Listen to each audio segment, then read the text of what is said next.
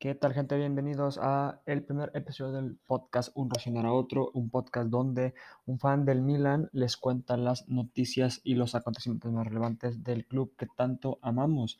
Este será, como ya mencioné, el primer capítulo. Todavía no tengo muy claro cómo será la estructura del podcast, pero quería comenzar calentito. Hoy es 27 de agosto.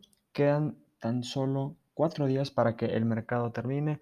El mercado del Milan se ha puesto algo interesante debido a que, como podrán saber, necesitamos en estos instantes un trecuartista y o alguien que pueda jugar por la banda derecha, ya que actualmente tenemos jugando de, titular ahí a Makers y por supuesto a Brian Díaz, que en su primer en, en el primer encuentro del Milan de la temporada que lo ganó 1-0, fue con gol de Brain Díaz, pero sinceramente siento que Brain Díaz no me convence, no me, no me convence tanto y creo que a la, a la directiva tampoco, Pioli sí le tiene un poco de más confianza, pero definitivamente el Milan está tratando de contratar, de fichar a alguien en esa posición para poder reemplazarlo.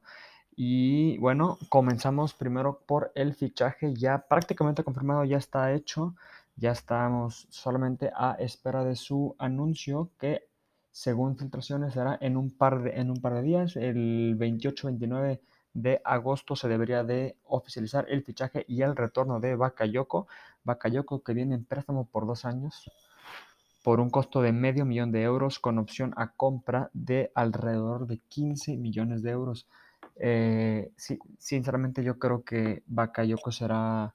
Es muy buen es muy buen fichaje para darle fondo a la plantilla del Milan, como podemos ver en esa posición donde que, Bakayoko va a cubrir. Tenemos claramente a Frank Kessie, que muy posiblemente fue el jugador de la temporada del año pasado, de la temporada 2021. Tenemos a Benacer, que en lo personal, este, eh, para mí, bueno, eh, tiene que ser indiscutible titular junto con Frank Kessie ya que Benacer abre un poco más de, mete un poco más de pases hacia enfrente, mientras que, que sí se puede caer un poco más atrás, como un tipo tanque, y siento que Benacer les da un poco de más de versatilidad en el mediocampo. Pero bueno, en esas posiciones tenemos, como ya mencioné, a Frank Kessie, a Ismael Benacer. Por supuesto, tenemos a Tonali, jugador que muchos esperaban que rindiera mejor durante su primera temporada en el Milan. Siento que fue una temporada buena, entró, eh, jugó bien cuando tuvo que jugar y en el primer partido de la temporada del Milan, este, el partido, eh, siento que Tonali fue uno de los jugadores del encuentro, siento que tuvo muy buena actuación y que fue importante, claro, en la victoria contra la Sampdoria. Y por supuesto, en esa misma posición tenemos a Krunic, un jugador que no tuvo un buen inicio de temporada contra la Sampdoria. En Twitter los fans se comen a Krunic y se comen a Pioli por, por eh, poner a Krunic eh, en la plantilla, pero este, lo cierto es que no tenemos algún otro jugador en esa posición. Y por eso creo que Bakayoko puede darle muy bien fondo a la plantilla, ya que ahora vamos a estar compitiendo como ya podrán saber, en la Champions League, el cual hablaremos el grupo, el grupo del Milan, platicaremos de su grupo un poco más adelante, pero por ahora el fichaje de Bakayoko, Bakayoko que como podrán saber estuvo en préstamo el Milan en la temporada 18-19. Eh, recuerdo muy bien que eh, si no tengo mal entendido, este Bakayoko yo recuerdo que para mí fue el jugador de la temporada del Milan indiscutible. Me acuerdo que Bakayoko era prácticamente, fue lo que fue en la temporada 18-19 eh, lo que hizo que sí la temporada pasada 2021. Fue el jugador que mantuvo estable el mediocampo. Y eh, aquí estoy viendo en una página que nos otorga estadísticas sobre fútbol. Eh, que en la temporada 2018-2019, ah, este, bueno, la página se llama whoscored.com donde eh, ponen a Suso como el mejor jugador de la temporada con una calificación de 7.39, seguido de Giacomo Bonaventura 7.16 y tan solo abajo de él el tercer mejor jugador del Milan según esta página, Bakayoko con un 7.15. Siento que Bakayoko puede tener, puede traer muchas buenas cosas al Milan y al igual que su fichaje eh, no fue, bueno, fueron fue nada más de medio millón, por lo que no le quitó mucho presupuesto a los Rossoneri y Bakayoko se encuentra, creo, eh, muy posiblemente en la mejor etapa de su carrera, en sus años ya con experiencia, pero sin ser tan viejo. Tiene 27 años actualmente y siento que es muy buen fichaje en general para el Milan. Y pasamos rápido para platicar ahora sí sobre el grupo de la Champions League. Nos tocó en el grupo B, el que muchos consideran, eh, también yo me incluyo ahí, el grupo de la muerte con el Atlético de Madrid, Liverpool y Porto. Siendo completamente honesto, siento que el, Atlético de Madrid lo tiene no tan fácil, pero eh, yo sí los veo siendo, eh, vaya ganando el grupo B y muy posiblemente, y lo que los fans del Milan no queremos, el Liverpool como segundo lugar del grupo, muy posiblemente es lo que va a suceder. El Milan, yo creo que nuestra meta eh, debería de ser competir por un puesto en la Europa League. Yo creo que si terminamos como terceros del grupo y eh, vamos a, a las fases de eliminatorios de Europa League, siento que sería lo más ideal y lo más realista para el club. Claro, este, todo, eh, lo que queremos es todos los fans del Milan es pasar a las fases eliminatorias pro de la Champions League. Es algo muy complicado. Es nuestro primer año en Champions de, después de mucho, mucho tiempo. Y claramente sabemos que el Atlético y el Liverpool tienen una mucho mejor plantilla y que el Porto con la, eh, contra la plantilla del Milan, en papel posiblemente eh, el Milan debería de ganarle al Porto, pero sabemos que el fútbol no funciona de esta manera y el Porto también es un equipo muy fuerte que de hecho, si no mal recuerdo, la temporada pasada en Champions eliminaron a la Juve en fase de grupos, entonces no los deberíamos de dar por descartado tan fácilmente, pero platicando del Porto, eh, claro, tenemos el fichaje que todos los mexicanos tenemos un ojo en, que es el acuerdo que tiene ya con el Tecatito. Se supone, filtraciones nos mencionan que el Milan llegó a un acuerdo personal del contrato con, con Tecatito. Lo único que está retrocediendo el fichaje, que ya lleva así al menos un par de días, que yo recuerdo unos 3, 4, 5 días, es el contrato, el acuerdo de el Milan con el Porto en sí. El Milan, el Milan empezó ofreciendo, si no mal recuerdo, alrededor de 7 millones de euros, que luego aumentaron a 10 el Porto quiere 17 y muchas fuentes dicen que podrían llegar a un acuerdo en los próximos días por alrededor de 15 millones de euros. En mi, opinión, también creo que el fichaje de Tecatito tiene que darse sí o sí. Este, el Milan necesita un trecuartista, como ya mencioné al principio del podcast, necesita un trecuartista y o alguien que pueda jugar por la banda derecha. El Tecatito claramente podría cubrir esa banda derecha perfectamente, un jugador que desborda mucho, que le, le gusta hacer eh, muchos, a, muchos, eh, vaya, o sea, le gusta mucho entrar al, área, le gusta mucho cortar, le gusta mucho tirar desde larga distancia, que es más o menos lo que busca Pioli, ¿no? Pioli con Salemakers, que es el que juega Actualmente en, esa posición, Sale Makers ah, eh, lo que hace mucho es cortar en el centro para poder darle la posibilidad a Calabria de irse por la banda y poder meter un, buen centro y que Sale Makers quede en el centro del área penal rival para poder buscar alguna oportunidad de gol. Siento que Tecatito es muy bueno haciendo esto, te hace muchos buenos amagues y el Tecatito Corona eh, ha estado buscando dar el siguiente paso en, e, e, Europa, quiere ir, hace ya varios años quiere ir a una de las top 5 ligas europeas y esta es una muy buena oportunidad del jugador de 28 años, unos 1.75. Claro, eh, todos como mexicanos nos gustaría tener un mexicano, por supuesto, en el Milan. Esto hace unos años parecía posible con la llegada de Rodolfo Pizarro, que al final terminó por no decretarse y el jugador yéndose a la MLS.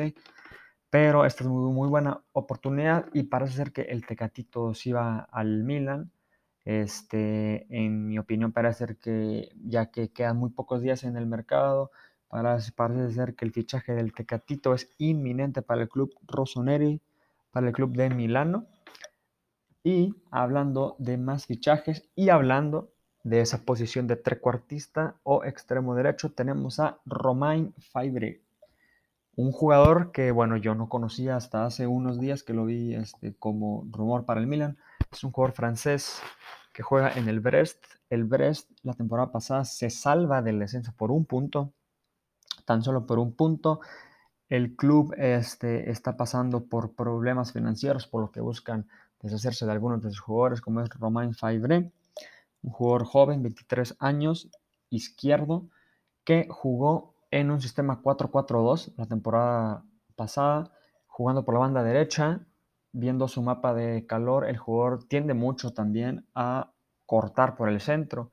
leyendo algunos artículos, este, me pude dar cuenta que, eh, bueno, eh, el, director técnico del Brest también había en muchas, bueno, en muchas ocasiones jugaba también en un 4-2-3-1, que como podemos saber es la formación que utiliza el Milan, con Fire por la derecha. Como, como ya mencioné, al jugador eh, lo, que, lo que le gusta mucho es, ya que él es zurdo, le gusta mucho cortar por el centro y tirar con su zurda para, darle la posibilidad al lateral derecho para que suba. Eso es lo que sucedía en el Brest la temporada pasada y es eh, muy parecido a lo que sucede en el Milan con Calabria y Salemakers actualmente.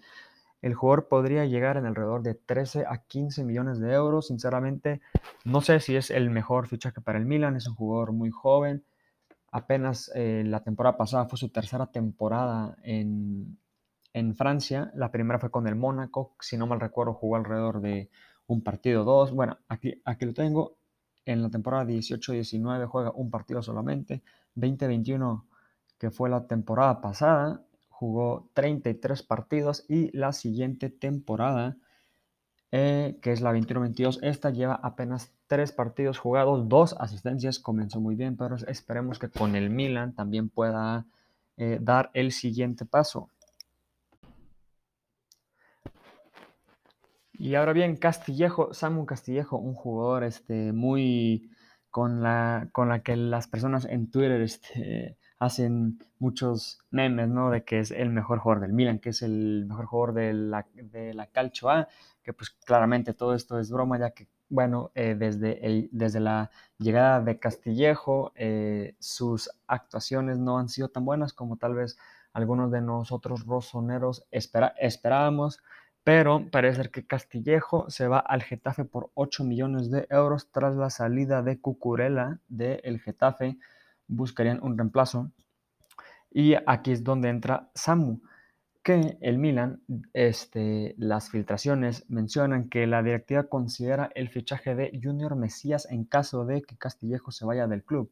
Junior, Junior Mesías, jugador brasileño del Crotone, 30 años, eh, dice la directiva que le gusta mucho eh, el tecnicismo de este jugador y que ya que es un jugador grande que tiene mucha experiencia, que pues claro que sí les creo, pero viniendo de un club como el Crotone, eh, no estoy no estoy no estoy muy seguro si este, si este sería el mejor la mejor contratación.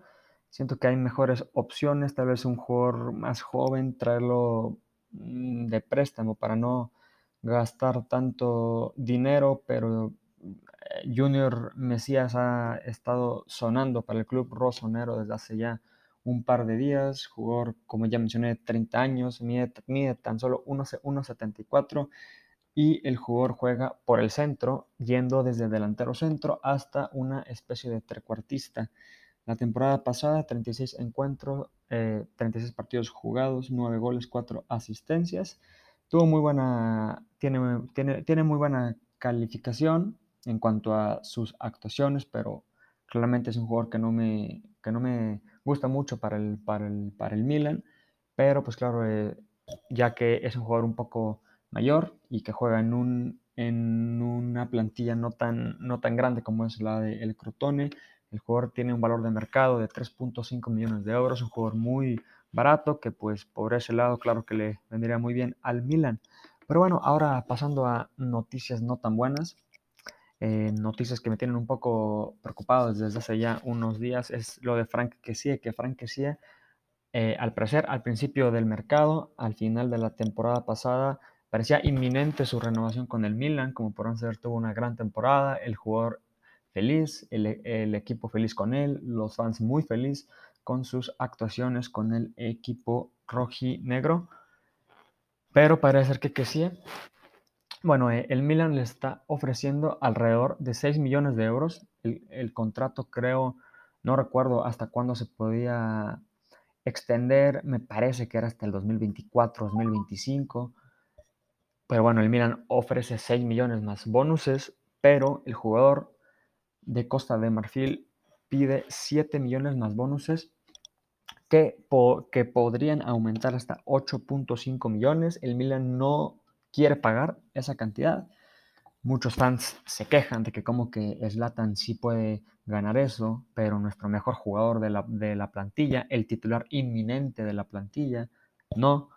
Sinceramente, no sé, claro, este, tanto tú como yo no sabemos exactamente la situación financiera del Milan, pero desde, desde los ojos de los fans, eh, creemos que la directiva debería de realizar todo lo que pueda, ¿no? Por, por poder fichar, por poder renovar el contrato de Frank, que en caso de que no renueve con el Milan, hay clubes interesados por él, Liverpool y Tottenham siendo los principales dos. Es un jugador, claro, joven, es un jugador este, que muchos consideran eh, muy parecido a Yaya Touré, con cualidades parecidas. Y claro, eh, no me sorprendería que si no renueva con el Milan, que se fuera a un club grande, lo cual claro que nos dolería mucho. ¿Qué más? Bueno, eh, Bernardo Silva, Bernardo Silva que nos emocionó mucho a los fans, muchas fuentes ya lo daban casi dentro del Milan, que con la llegada de Kane al City que, debe, que debían de vender, este, y luego con la, llena, con la eh, con la supuesta llegada de Cristiano al City, pensamos de que, bueno, entonces Bernardo Silva tiene que salir. Cristiano Ronaldo finalmente hace, hace apenas un par de horas eh, se confirma que ficha por el Manchester United, no por el Manchester City, por lo que parece ser que Bernardo Silva no saldrá del club dirigido por Pep Guardiola. Eh, entonces, pues bueno, Bernardo Silva yo creo que hubiera sido definitivamente el mejor fichaje para el Milan, el fichaje de la temporada para el Rossoneri y uno de los mejores fichajes del verano. Claro, sin comparar a Messi, Cristiano, Sergio Ramos y la posible llegada de Mbappé al Real Madrid, pero sería un, pero sí siento que hubiera sido uno de los mejores fichajes. Tristemente parece que no va a ser así. William, en cambio, es propuesto al Milan la directiva del Milan no está muy seguro de este fichaje, no les llama mucho la, la atención y también andan observando a Pablo Sarabia. Sarabia, jugador español, jugando actualmente en el PSG, 29 años, un jugador promedio, eh, no sé, siento que podría ser un nuevo Samu Castillejo. Me gusta mucho más la opción de El Tecatito y posiblemente traer eh, un trecuartista, ¿no? O sea, utilizar al Tecatito por banda derecha y aparte traer un trecuartista, creo yo que sería la, mejor opción, pero vaya, eh, cuatro días para que se termine el mercado, no hay muchos rumores, suena mucho Fibre, que bueno, es, un poco, es un poco raro, ¿no? Que eh, bueno, es más bien un poco preocupante que apenas sea su tercera temporada en Europa y que ya lo quiera contratar un club eh, grande como el Milan por 15 millones, como, no sé, siento que tal vez es mucha presión para el jugador, viene de la liga francesa que vaya cada vez toma más relevancia, pero mm, sinceramente no la podemos comparar con ligas como la Premier, como la, este, como la Liga Santander pero, este, no sé, creo yo que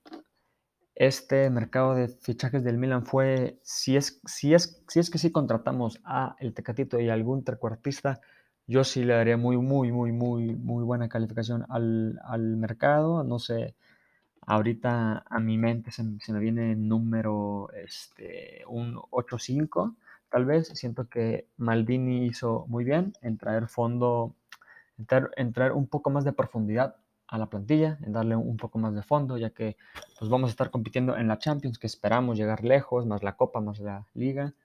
Este, pero esperamos que sea una gran temporada para el Milan y otra, no, otra noticia que casi se me pasa es la, el fichaje, préstamo por una temporada al Torino de Tommaso Povega. Se va del Milan al Torino por una temporada.